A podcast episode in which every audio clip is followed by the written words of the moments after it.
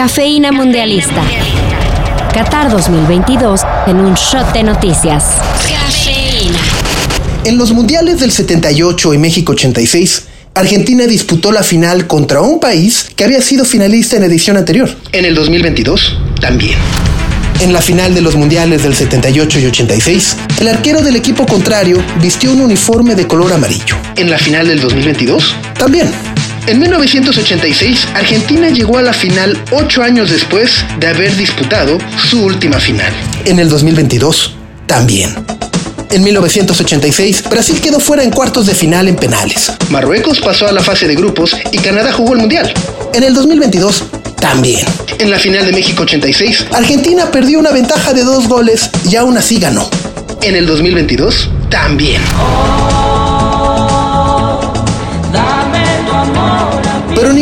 Coincidencia nos alertaba de lo que estábamos a punto de vivir. Argentina venció a Francia en la mejor final de todos los tiempos para volver a levantar la Copa del Mundo 36 años después. Gracias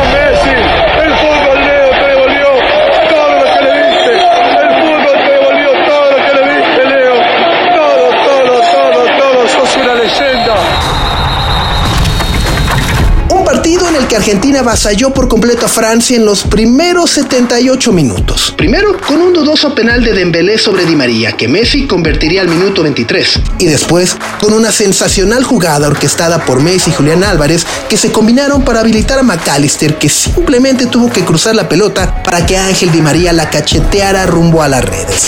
¡Golazo de Argentina desde el principio hasta el final! Desde el quite hasta el último pase, en la diagonal perfecta, en la claridad de Messi para abrirla al costado. 2 a 0 al medio tiempo. Argentina de principio a fin.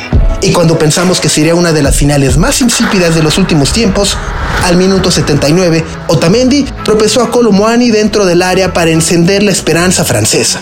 Mbappé no solo no perdonó, sino que dos minutos después se combinaría en un 2 con Tunam para anotar uno de los goles más hermosos de esta Copa del Mundo y empatar el partido.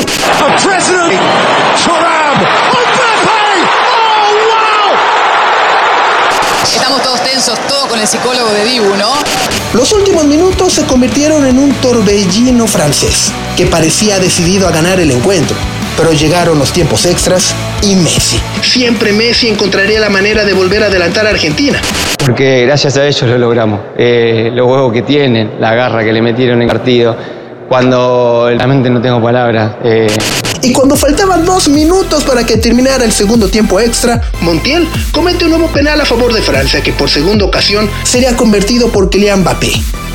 El partido se tornó en un toma y daca y al final Emiliano Martínez y Hugo Lloris lograron sacar jugadas de verdadero peligro de sus porterías, justo en los momentos más cruciales del partido. Así llegaríamos a la siempre dramática tanda de penales en donde Messi y Mbappé acertaron para sus equipos. Si algo nos faltaba eran los penales. Vamos con todo, con fe. Vamos Argentina de mi corazón, con mucha fe. Antes de que Coman y Chouameni condenaran la suerte francesa y Argentina pudiera levantar el añorado título.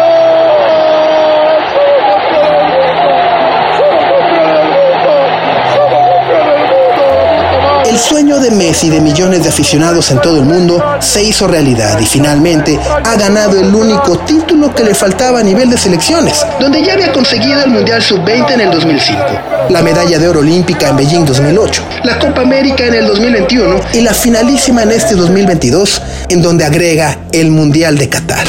Y presentía que, que era esta, que se estaba dando.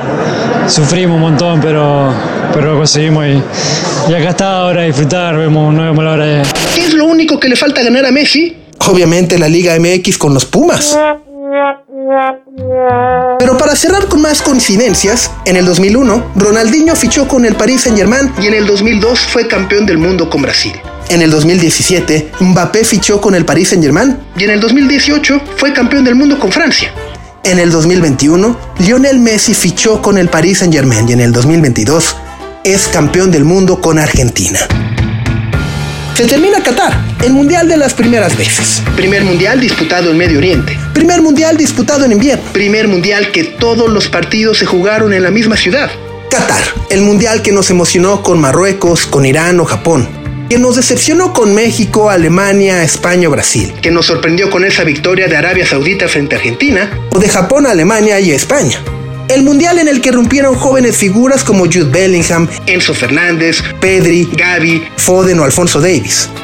El mundial con el que seguramente despedimos a Luka Medric, Lionel Messi o Cristiano Ronaldo. Un mundial que será recordado por ser el que consagró a Messi, pero también por los escándalos de corrupción y violaciones a los derechos humanos. Gracias por acompañarme este mes en la Cafeína Mundialista. Espero lo hayan disfrutado tanto como yo. Un agradecimiento especial a Carlos Santo Domínguez y Aaron Rubio por la producción y distribución de este podcast. Y por cierto, que no baje el ánimo, que ya casi empieza la Liga MX y nos faltan 1400 días para que llegue el nuevo próximo Mundial varonil. Porque en el 2023 se nos viene el Mundial Femenil de Australia y Nueva Zelanda. ¿Lo disfrutamos juntos?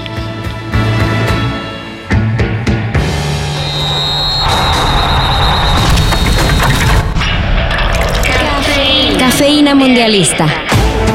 La cobertura de Qatar 2022 está en sopitas.com. Cafeína Mundialista.